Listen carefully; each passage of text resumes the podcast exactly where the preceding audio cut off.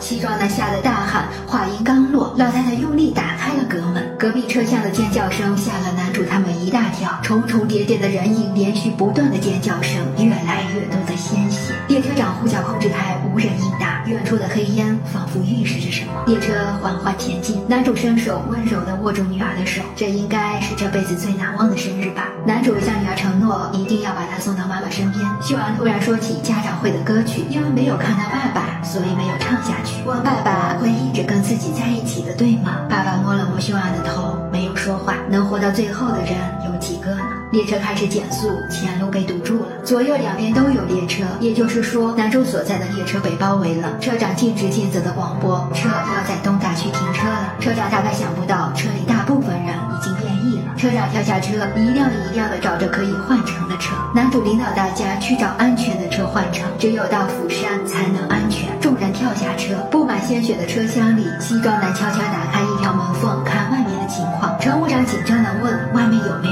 壮？”男阴险的骗乘务长先出去，说外面安全。单纯的乘务长一打开门，马上领便当。西装男趁机逃跑，丧尸追下了车。这时，一辆着火的火车迎面驶来，撞上了男主旁边的列车。火车翻倒停下，前面的路堵住了，男主几人也不见了。棒球小子没有退路了，焦急地拉开旁边一个车门，想穿过这辆列车去外面换乘。他拿起防火锤砸玻璃，珍惜担忧地站在旁边。西装男突然出现在后面，用力把珍惜推给追上来的丧尸。珍惜被咬了，好不容易把丧尸赶出去，棒球小子不知所措，珍惜在不断的抽搐，身边最后一个朋友也没有了。棒球小子崩溃，他跟珍惜道歉，自己没有保护好他。珍惜变异，咬伤棒球小子，棒球小子完全没有反抗，死亡应该是绝绝望的解脱吧。男主父女马嫂、犀利叔被困在了两车之间，西装男来了，身后一群丧尸在追着。车长一边催促，一边冲下车救人，不料却被西装男踢来的丧尸送去领了盒饭。另一边，男主在思考着怎么逃走。他发现列车下面有一条缝，可以让人钻出去。出去之后，马上叫女儿爬过来，却突然有一个像油罐一样的东西倒下了，堵住了那条缝。两车之间，玻璃终于承受不住丧尸的暴动，丧尸出笼。犀利叔咬牙冲上去，用自己的身体挡住了那群丧尸。男主终于把油罐拉开了。马嫂惊讶、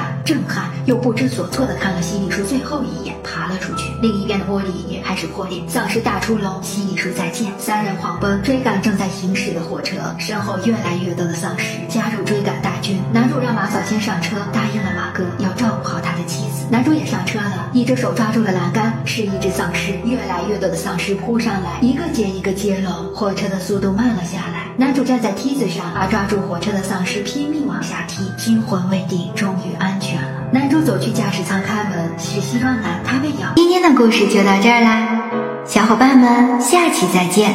喜欢的宝宝可以关注我。爱你哦